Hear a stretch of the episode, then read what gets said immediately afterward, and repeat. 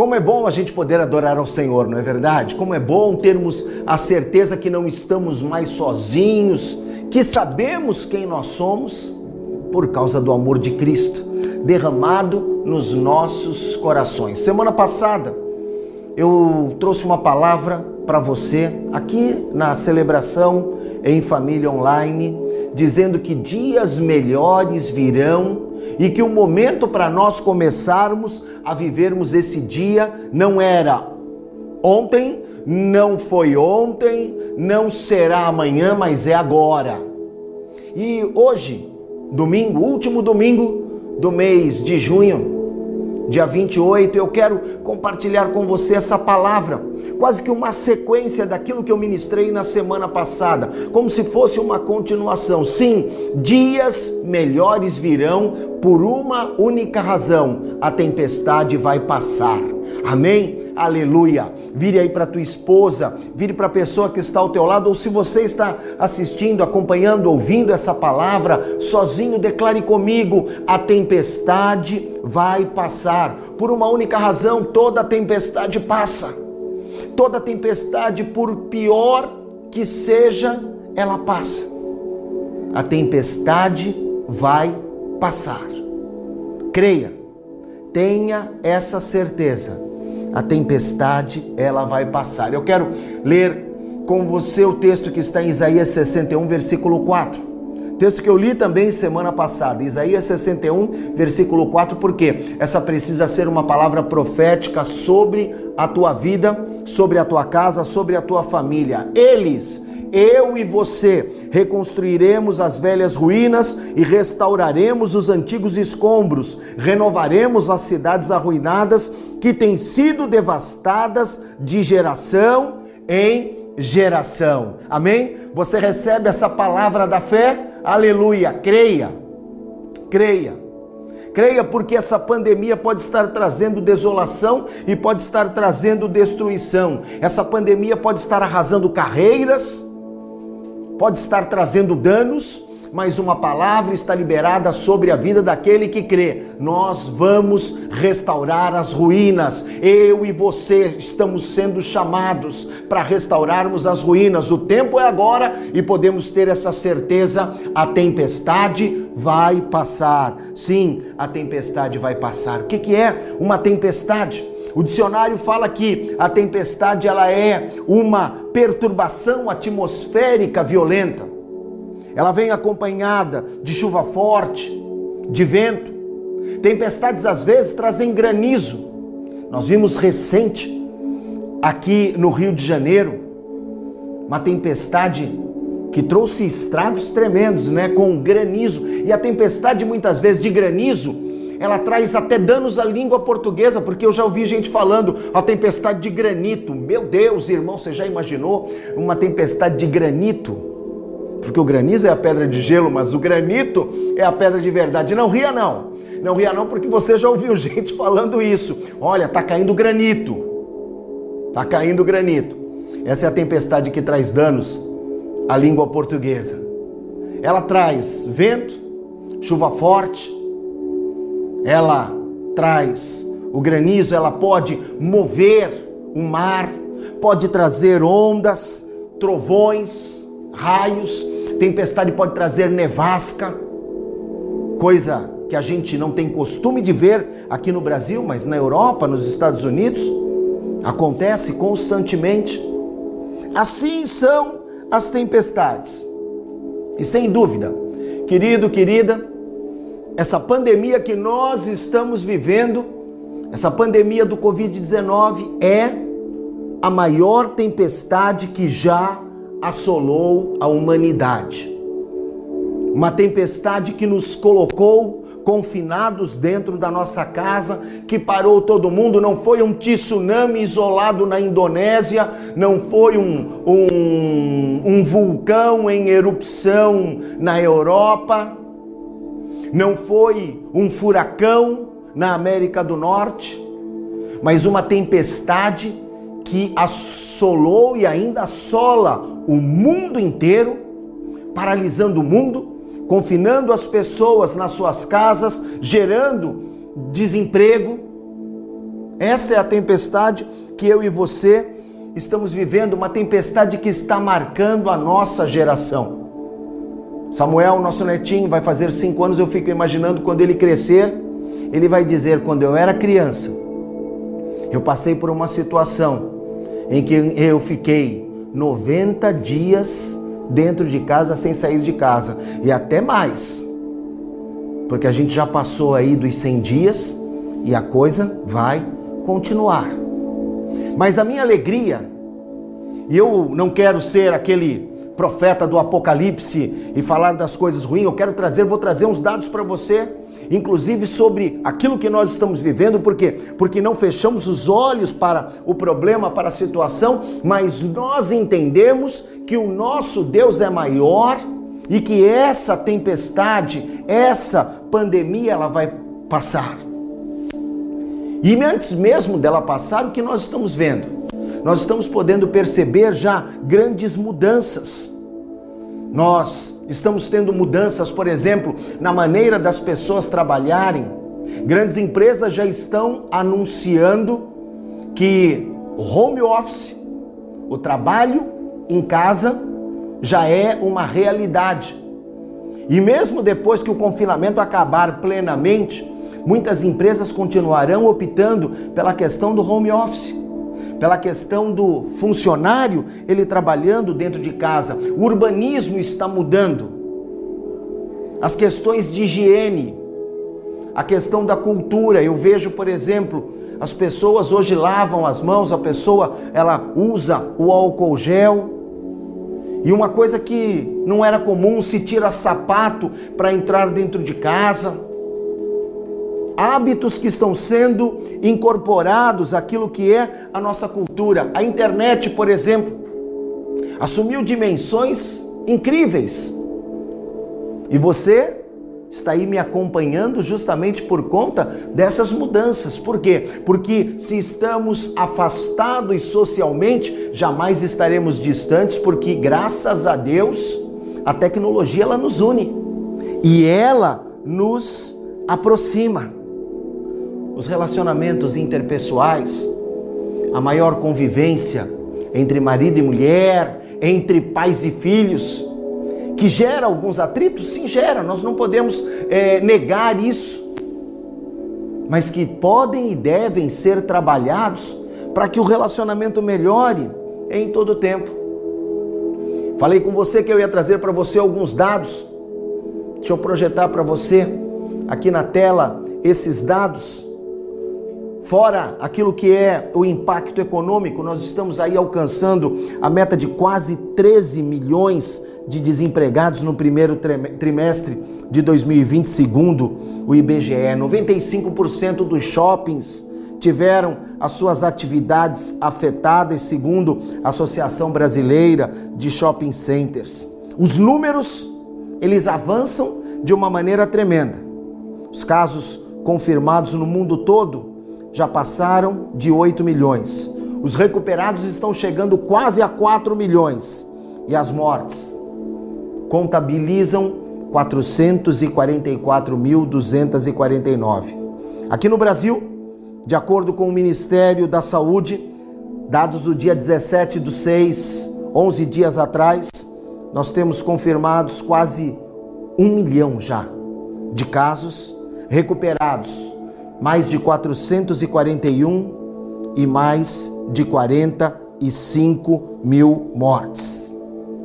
Eu estou trazendo esses dados para você, como eu disse, não que eu seja um profeta do caos, do apocalipse ou um amedrontador, não, querido, não, pelo contrário.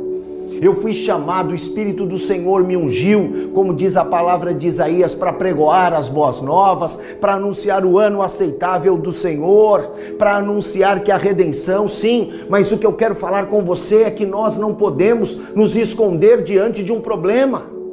Nós não podemos ignorar isso. Eu conversava outro dia com um grupo de pessoas e eu falava, né, sobre alguns mitos que existem na nossa cultura. Por exemplo, o mito do porco espinho, onde as pessoas um dia leram um texto que dizia assim que o porco espinho na época do gelo, na era do gelo, ele ia morrer congelado. Então ele falou: Olha, vamos se encostar um no outro, mas você está me espetando, você está me espetando também, mas nós vamos suportar os nossos espinhos, senão nós vamos morrer. Mentira. Porque porco espinho de boa convive bem com a porca espinha. Você já imaginou no momento do, do ato sexual do porco espinho? Que prazer teria se não fosse a dor do um espetando o outro? A raça já teria acabado há muito tempo, irmão. Porque espinho só levanta os espinhos em caso de defesa. No mais, ele vive de boa e eles convivem bem. Mas a gente leu um dia sobre isso. A gente leu sobre a águia. Já, já viu sobre a águia, já, né? Que a águia se renova, arranca bico, arranca pena, arranca unha. Mentira. Nada disso, irmão. A águia não faz isso.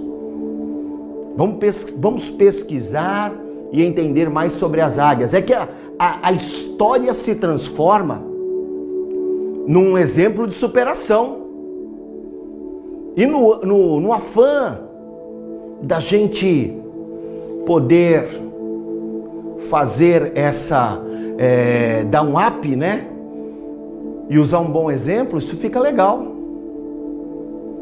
A questão que o avestruz enfia a cabeça dentro da terra quando está diante do perigo.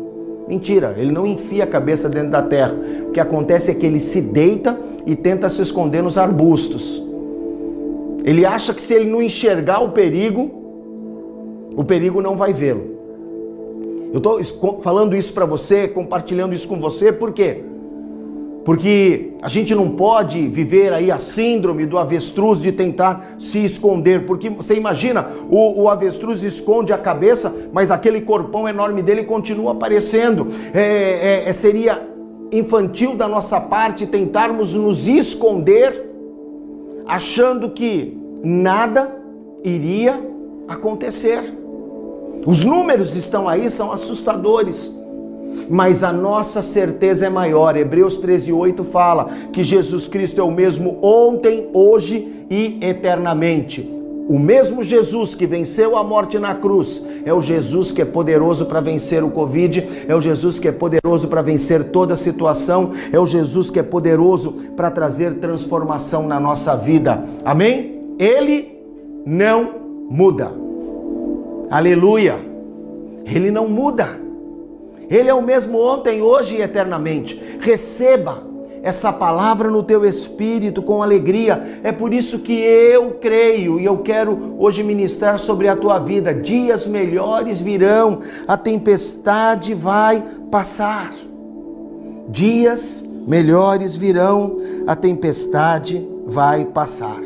Abra a tua Bíblia comigo, eu quero ler com você Lucas capítulo 8, versos 22 em diante. Lucas 8, versículo de número 22 em diante.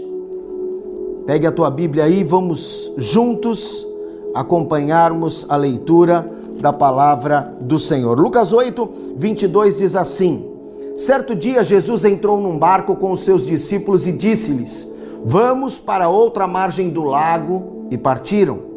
Enquanto navegavam, ele adormeceu, Jesus adormece. Caiu um vendaval sobre o lago e o barco foi se enchendo de água, a ponto de estar em perigo, e aproximando-se dele, despertaram-no, dizendo: Mestre, mestre, vamos morrer. E ele, levantando-se, repreendeu o vento e a fúria da água, e estes cessaram e veio a calmaria. Então lhes perguntou: Onde está a vossa fé? Atemorizados, eles se admiraram e diziam uns aos outros: Quem é este que dá ordem até aos ventos e à água e eles lhe obedecem? Estenda as tuas mãos para mim nesse momento, em direção à televisão, ao computador, ao teu celular e ore. Vamos orar. Peça para Deus abençoar a minha vida. Eu preciso da unção do Senhor, porque eu posso falar muito aqui, eu posso ter a melhor retórica mas se eu não for usado pelo Espírito Santo de Deus, nada vai acontecer. Pai, muito obrigado, meu Deus, pela tua palavra. a promessa que a tempestade vai passar. Usa a minha vida, Pai, para que eu possa abençoar o teu povo. Me dá alegria, me dá autoridade, me dá liberdade, para que essa palavra alcance corações e o teu nome seja honrado e glorificado. Em nome de Jesus. Amém e amém. Amém? Aleluia. A tempestade vai passar, porque toda tempestade passa. Jesus e os discípulos estavam atravessando aqui o mar da Galileia. A Bispa Suami ministrou recentemente e ela falava justamente sobre isso. Vamos passar para o outro lado. E a gente lendo o texto, talvez você ache estranho. É. Como é que uma tempestade surge assim do nada? É que quando você vê o que é o chamado Mar da Galileia ou Lago de Genezaré, e você começa a entender a geografia daquele lugar, aí você começa, mesmo sem ter experimentado ali uma tempestade, você começa a entender esse texto que nós acabamos de ler. Para você ter uma ideia, o Mar da Galileia, ele tem 21 metros de comprimento por 14 de largura. 21, perdão, quilômetros de comprimento por 14 quilômetros de largura. É o tipo da coisa que você olha de um lado e você não vê a outra margem. Por isso é chamado de mar.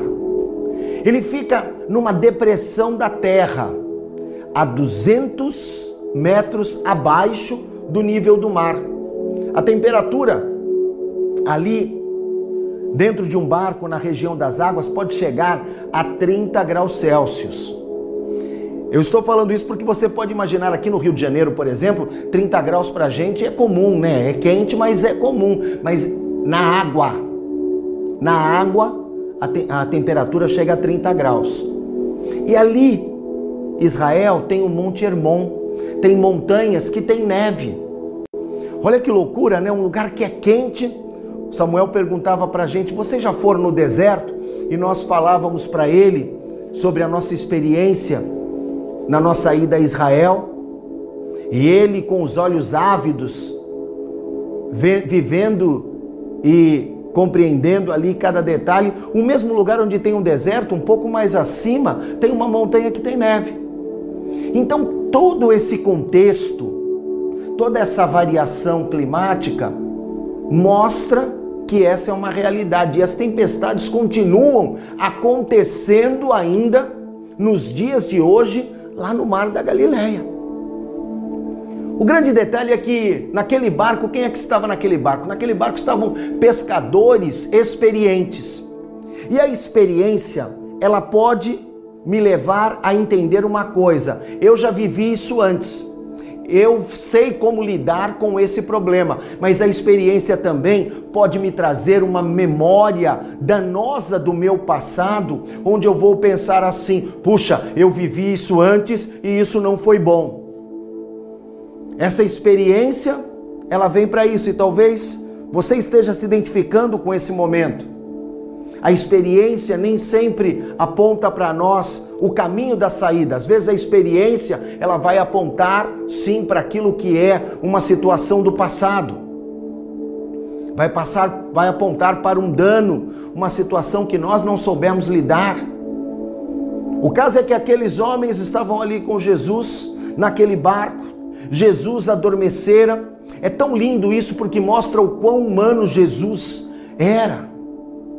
O quão humano, o quão ele tinha fome, ele tinha sede, ele sentia dor, ele se emocionava, ele chorava, ele eh, era alguém feliz ao ponto de começar o seu ministério em um casamento. Esse é o Jesus a quem nós servimos, o Jesus de Hebreus 13, 8, o mesmo ontem, hoje e eternamente. E ele estando cansado, ele vai dormir. Daqui a pouco vem a tempestade, os discípulos preocupados, eles é, vão acordar Jesus e falam para Jesus: Senhor, não se importa. Nós vamos morrer, nós vamos perecer. Quantas vezes que nós não falamos isso para Deus? O Senhor não se importa. O Senhor não está nem um pouco preocupado, eu vou morrer, eu vou perecer. Saiba que Ele tem o controle da situação nas mãos. Jesus se levanta, repreende o vento, o mar, a tempestade passa. E eles chegam, são e salvos à outra margem. A tempestade vai passar. E eu e você vamos chegar são e salvos na outra margem. Busquemos ao Senhor como aqueles homens fizeram. Talvez eles tinham tentado tudo, mas quando eles viram que a água estava batendo já, eles falaram: Vamos acordar Jesus, vamos buscar Jesus. Deus não está longe, que o nosso clamor e as nossas lágrimas não possam tocá-lo. Receba isso no teu espírito. Deus não está tão longe de você que a tua oração não possa tocá-lo, o teu clamor não possa tocá-lo. Hoje é tempo de nós buscarmos a Deus e a tempestade vai passar, em nome de Jesus. Talvez você não veja um propósito, talvez você não consiga enxergar o porquê. Mas por que essa tempestade? Por que essa luta? Deus tem o controle de tudo em suas mãos.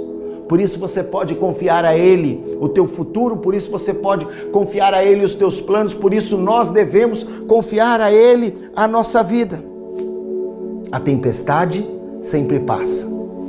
E o que é que nós podemos aprender com as tempestades da nossa vida?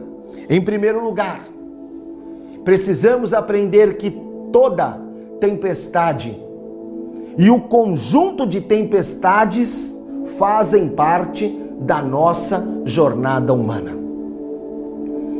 A tempestade sempre fará parte da nossa jornada humana. Lucas 8, 23, esse texto que nós lemos, diz assim: Enquanto navegavam, ele adormeceu, abateu sobre o lago um forte vendaval, de modo que o barco estava sendo inundado e eles corriam grande perigo.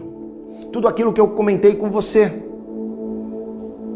A tempestade vinha de uma hora para outra, Jesus ali dormindo, descansando. Aquele grande lago que mede 21 quilômetros de comprimento por 14 de largura.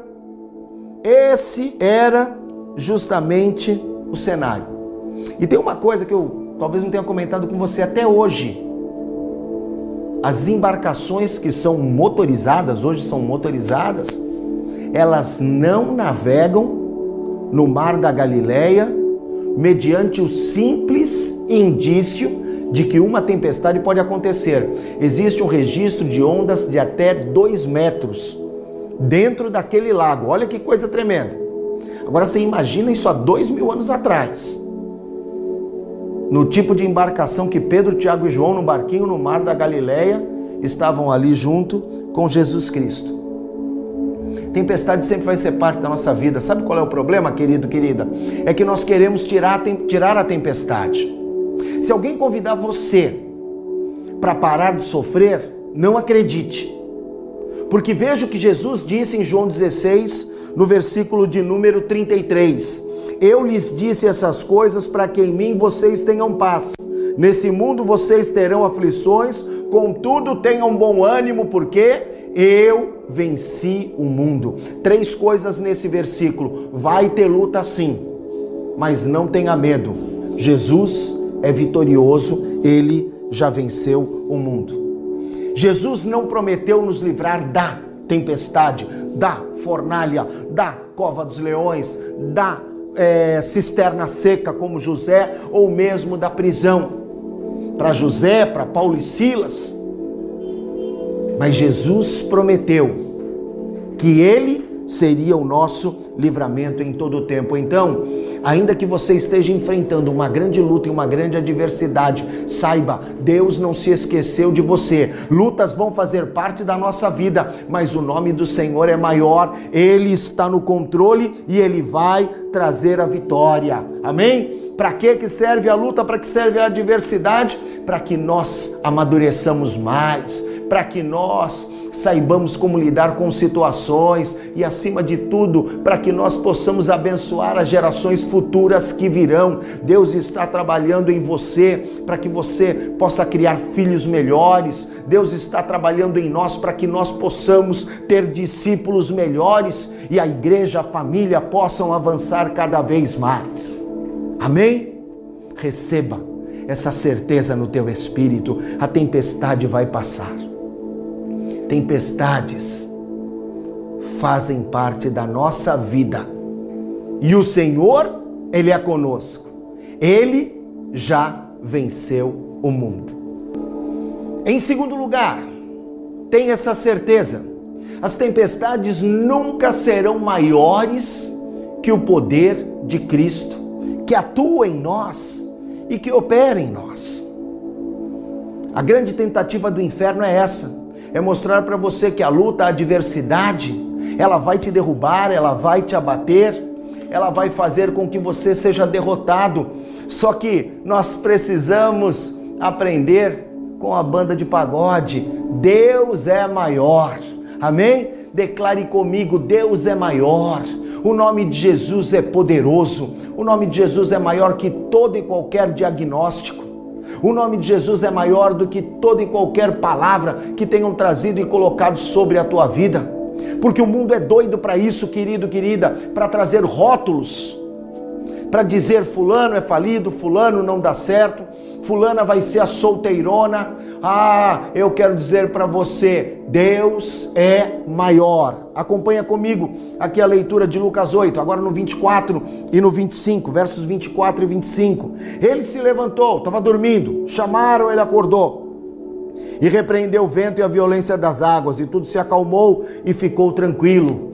Tudo vai se acalmar e ficará tranquilo. Amedrontados e admirados, eles perguntaram uns aos outros: Quem é este que até os ventos e as águas dá ordens e eles lhe obedecem? Quem é esse? É aquele que declara, lá em Mateus 28, verso 18: Todo poder, toda autoridade me foi dada e eis que eu estou convosco todos os dias.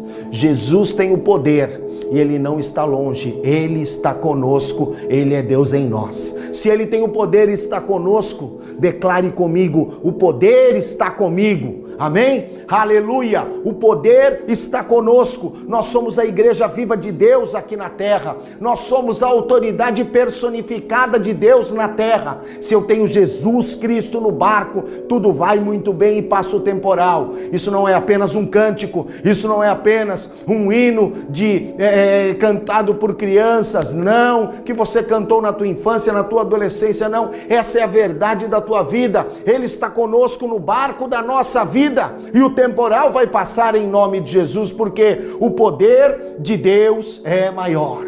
Aleluia!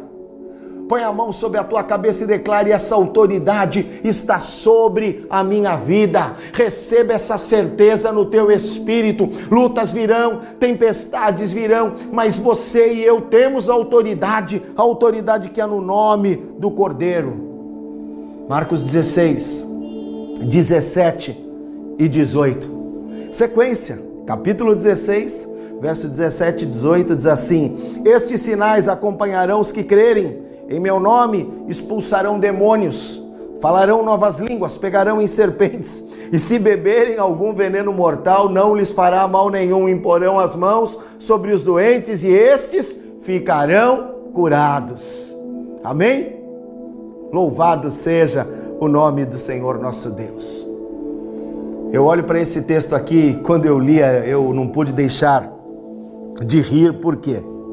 Porque o que, que o texto fala, querido, querida? Que os sinais vão acompanhar os que crerem. Tem gente que anda buscando o milagre, anda correndo atrás do milagre. Ou tem milagre aqui, ou tem milagre acolá. E agora, nessa época de internet, então, é uma doideira, como diz o Samuel. Uma loucura. Porque a pessoa se ela não pode sair de casa, muita gente sai, já saía antes, para ir em tal lugar, para ir em tal lugar, ele pega o controle remoto e fica ali zapeando e procurando. E a pessoa fica procurando milagre. É o caçador da bênção perdida, o Indiana Jones do século 21. O caçador da bênção perdida. Olha, tá aqui, tá acolá. O que, que Jesus fala lá em Mateus 24? Se disserem que Jesus voltou, está aqui ou está acolá, não vá atrás. Ele está dentro de nós. É um milagre que vai buscar você. Porque o poder de Deus habita na tua vida, o poder de Deus habita na vida de um homem transformado, de uma mulher transformada, e eu quero profetizar isso sobre você. Nós vamos buscar transformação. Eu profetizo sobre a minha vida também. Estenda as tuas mãos em direção à tua TV, ao teu tablet, ao teu smartphone e profetize. Nós vamos ser homens e mulheres transformados. E por causa dessa transformação, o milagre, ele virá até nós. Deus vai te fazer um imã de bênção. Deus te fará alguém que é a expressão de Marcos 16, 17 e 18. Os milagres acompanharão aqueles que crerem. Existe um jeito certo, em terceiro lugar, de nós passarmos as tempestades. Eu falei para você que as tempestades, elas sempre existirão. Primeiro, Segundo, eu disse para você que o poder de Deus é maior. E agora, eu quero falar com você de uma maneira prática. Como atravessar as tempestades? O nosso modelo precisa ser Jesus. O nosso modelo precisa ser Cristo. Outro dia uma pessoa me perguntou qual é o modelo da casa do Pai. E eu respondi: o nosso modelo é Cristo. O nosso modelo é Jesus. Ele precisa ser o nosso estilo de vida, o nosso modelo. Não, mas a pessoa queria saber, não, mas é o, o 12 é o isso, é aquilo, é aquilo outro, é o pós-moderno, querido. Nós podemos ter ferramentas como igreja, nós podemos ter inspirações como igreja, mas a igreja de Cristo só pode ter um modelo. Se ela é de Cristo, o modelo é Cristo. Agora, se ela é de homem, ela vai ter aquele homem como modelo. Nós precisamos ter a Cristo como modelo. E é assim que você vai vencer a tempestade, tendo a Cristo como modelo. Primeira coisa, o jeito certo. O jeito certo de vencer a tempestade. Primeira coisa, em oração buscando a Deus, buscando aquele que pode resolver o nosso problema. Quem vai resolver o teu problema não é o homem, quem vai resolver o teu problema não é a instituição, quem resolverá o nosso problema não é o dinheiro, quem resolve o nosso problema é o Senhor. Aleluia! Ele pode usar pessoas, instituições e dinheiro, mas quem vai resolver é Ele. Busquemos a Ele. Porque quando os discípulos viram que a coisa estava ficando braba, quando os discípulos viram que a coisa estava ficando complicada, o que eles fizeram? Eles foram até Jesus. Eles foram até Jesus. Os discípulos foram acordá-lo. Versículo de número 24, dizendo: Mestre, mestre, vamos morrer. Os discípulos buscaram a ajuda daquele que poderia resolver o problema. Sabe o que é isso? Oração. A igreja precisa orar mais. A igreja precisa parar de buscar soluções naturais. Semana passada eu falei sobre isso. Precisamos trabalhar, sim, como se tudo dependesse de nós, mas jamais podemos abrir mão da oração e precisamos orar como se tudo dependesse de Deus. Veja o que o apóstolo Paulo nos ensina aqui a, a, respeito da oração quando ele escreve a igreja de Filipos. Ele está já na prisão, ali em Roma, ele sabia que ia morrer e ele, confinado, ele escreve isso. Filipenses 4, 6 e 7. Não andem ansiosos por coisa alguma, mas em tudo, pela oração e súplicas, com ações de graça, apresentem seus pedidos a Deus. E a paz de Deus, que excede todo entendimento, guardará o coração e a mente de vocês em Cristo Jesus. Aleluia! Uma vida de oração, ela alcança o extraordinário. Uma vida de oração toca o coração de Deus e traz a grandeza do reino aqui para a terra. Max Lucado escreveu certa vez o seguinte: quando você fala, Jesus ouve. E quando Jesus ouve, o mundo é transformado. Tudo porque alguém orou. Sua voz é importante no céu. A minha voz, a tua voz, ela é importante no céu. Ele o leva muito a sério, Jesus nos leva muito a sério. Basta um chamado e a esquadrilha do céu aparece. Sua oração na terra aciona o poder de Deus no céu. As ações do céu começam quando alguém ora na terra. A nossa oração move os céus.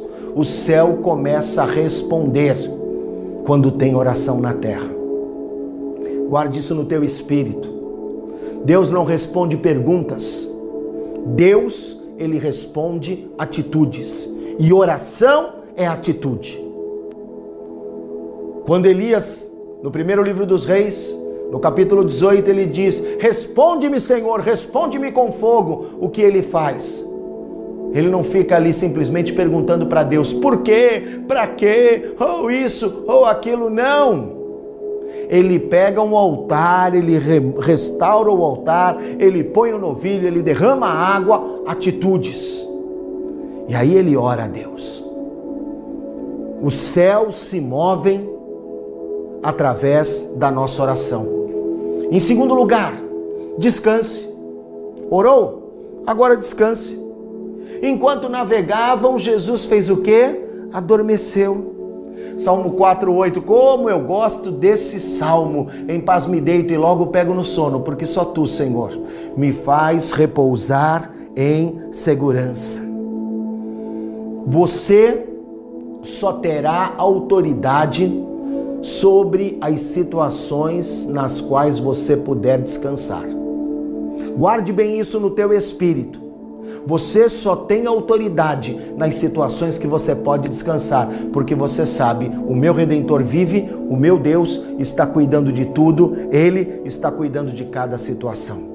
Ore, descanse. Em terceiro lugar, batalhe. Sim, batalhe. É importante a gente entender isso porque a gente faz tudo errado. A gente quer batalhar, aí a gente não descansa e não ora. Batalhe. Ele se levantou e repreendeu o vento e a violência das águas. É isso. Existem situações que vêm do inferno, que vêm do maligno. E você, como homem e mulher de Deus, vai precisar se levantar. Por isso que aquele filme Quarto de Guerra, o ano de 2016 foi um verdadeiro sucesso. Uma mulher resolveu batalhar pelo seu casamento. Querido, querida, vocês estão diante de um milagre. Vocês estão diante de um milagre. Eu sou fruto da batalha da sua Suami orando e clamando no período de 2012 a 2015. Então batalhe. Então repreenda. Então unja a tua casa então vá na madrugada no quarto do teu filho e coloque as mãos sobre o teu filho e profetize sobre ele.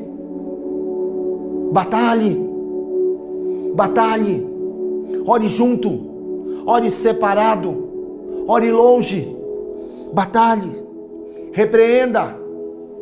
Aquilo que eu e você temos que fazer, Deus não vai fazer. Por isso que Paulo, lá em Efésios capítulo 6, ele fala: que nós precisamos fortalecer-nos no Senhor e no seu poder e vestir toda a armadura de Deus. Por quê? Porque a nossa luta não é contra carne ou sangue, a nossa luta é contra principados, potestades, contra um mundo tenebroso. É contra isso que nós temos que batalhar. E quando você batalha e guerreia, aí então você pode experimentar a paz. Somente vai experimentar a paz aquele que se dispor a guerrear. Pode parecer um paradoxo, mas é uma realidade. Só experimenta a paz aquele que guerreia. Em quarto lugar, o nosso modelo precisa ser Cristo. Confie.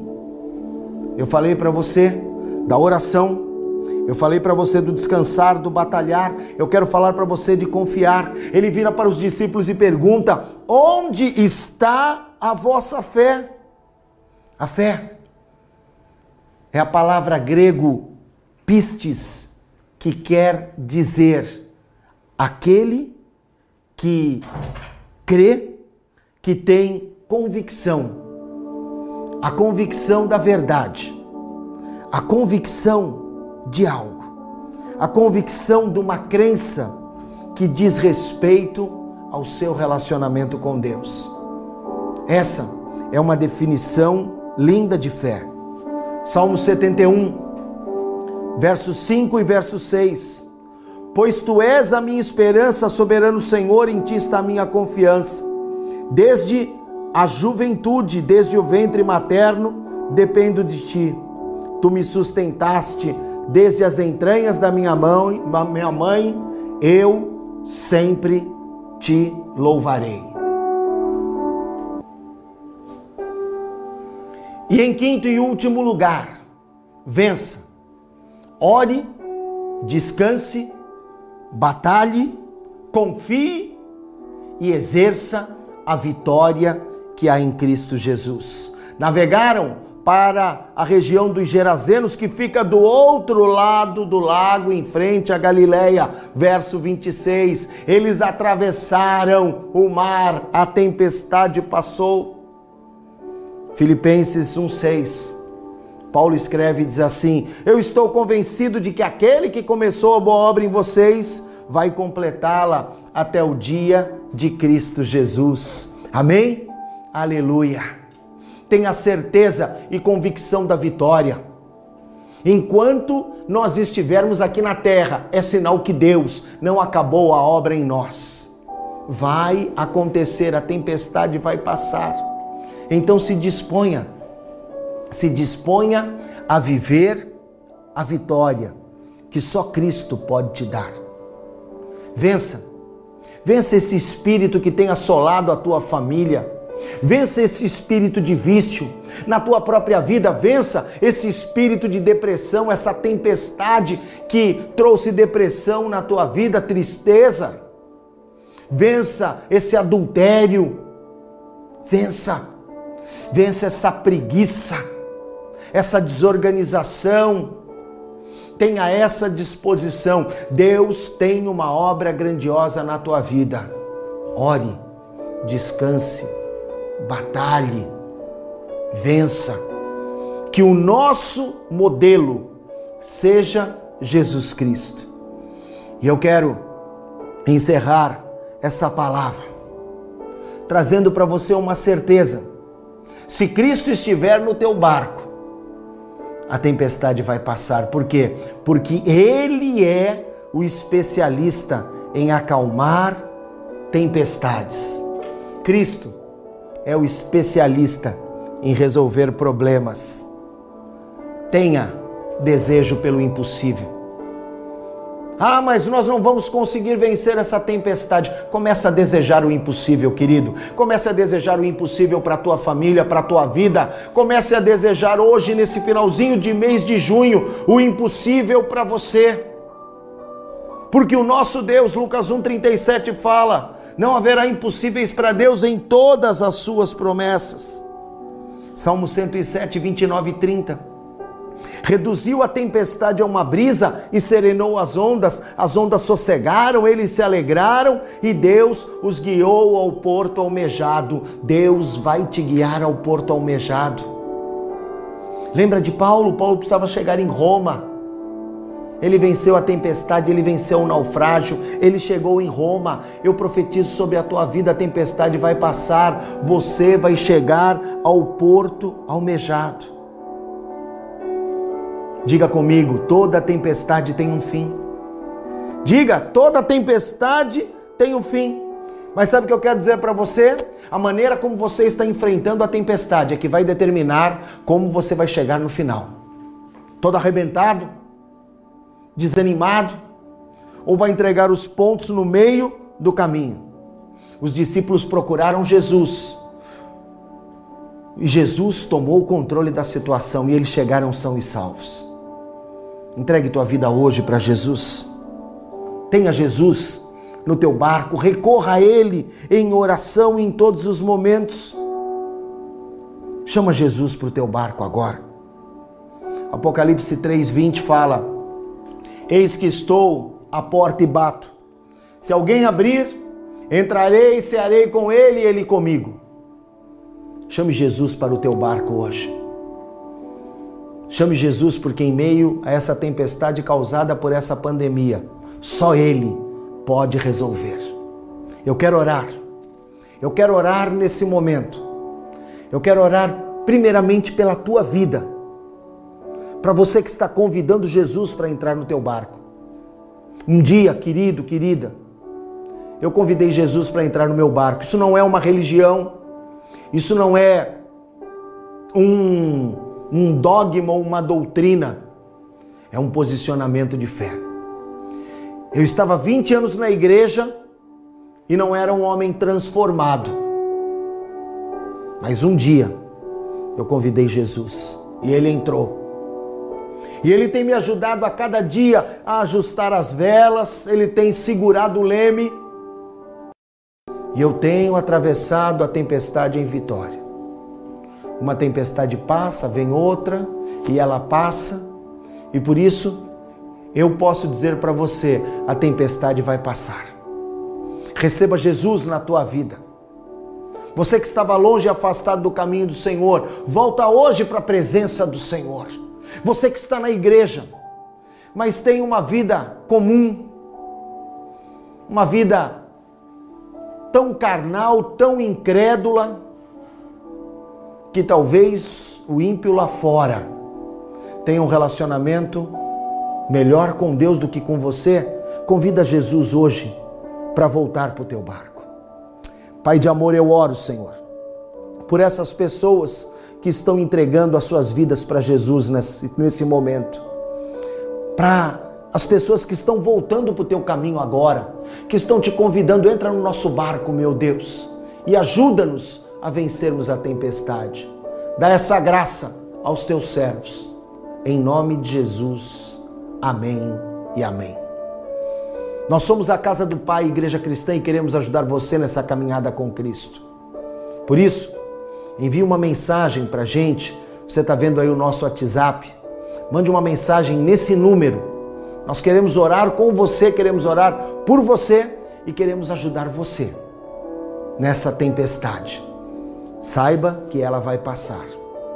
Eu quero convidar você para nós orarmos agora pela nossa nação, para nós orarmos por cura, para nós orarmos porque Marcos 16, 17 fala que os milagres seguirão aqueles que crerem e nós vamos agora exercitar a nossa fé. Orando para que a pandemia cesse, para que a crise econômica recue, para que a crise política tenha um fim, para que a bênção do Senhor se derrame de maneira tremenda. Eu creio, você crê? Então vamos orar juntos. Paizinho querido, nós oramos agora pela nossa nação, o Brasil. Dá graça a essa terra. Abençoa as autoridades, faz cair por terra essa contaminação. Tem misericórdia, meu Deus. Traz cura. Liberta da pandemia, faz o teu sobrenatural. Guarda a economia, Senhor. Aquele que estava desempregado, põe a tua bênção. Guarda os profissionais, os policiais, as autoridades. Derrama do teu poder, meu Deus conforta o coração daquele que está enfrentando uma grande perda. Derrama da tua graça e abençoa, Senhor, todos que estão acompanhando essa palavra sejam abençoados. O milagre venha, a liberação venha, o sobrenatural venha, em nome de Jesus. Aleluia. Amém, amém e amém. Que Deus abençoe a tua vida. Muito obrigado. Obrigado por nos acompanhar até esse momento. Ainda não acabou. Deus vai fazer mais, nós vamos ainda adorar ao Senhor. Permaneça nesse mover de certeza de vitória. A tempestade vai passar. Eu quero convidar você para estar mais perto conosco. Terças-feiras temos a nossa live Louvor e Adoração às oito da noite. Também na quinta-feira nós temos o nosso discipular, você pode participar conosco. E aos domingos, nove e meia da manhã, essa palavra de poder e vitória na celebração em família online, com retransmissão às 15 e às 18 horas, para abençoar mais e mais vidas. Todos os dias, sete da manhã, no Instagram, arroba Casa do Pai Igreja. Eu, Bispo Laerte Lafayette, estou ali trazendo uma palavra de poder, orando pela tua vida no nosso devocional, tem a oração da manhã. Deixe teu pedido de oração. Deixe teu pedido de oração aqui nos, nos comentários. Nós queremos orar por você. Queremos abençoar e compartilhar com você aquilo que Deus tem colocado sobre nós. Muito obrigado. Que Deus te abençoe de maneira tremenda e poderosa e que essa palavra ecoe no teu espírito, na certeza de que a tempestade vai passar em nome de Jesus. Amém e amém. Que a unção do Senhor, a graça, o mover de Deus seja sobre a tua vida, a tua casa e a tua família. Que o Senhor levante sobre, sobre ti o seu rosto, te ilumine e te dê a paz, em nome de Jesus. Deus te abençoe, uma semana de vitória. Amém e amém.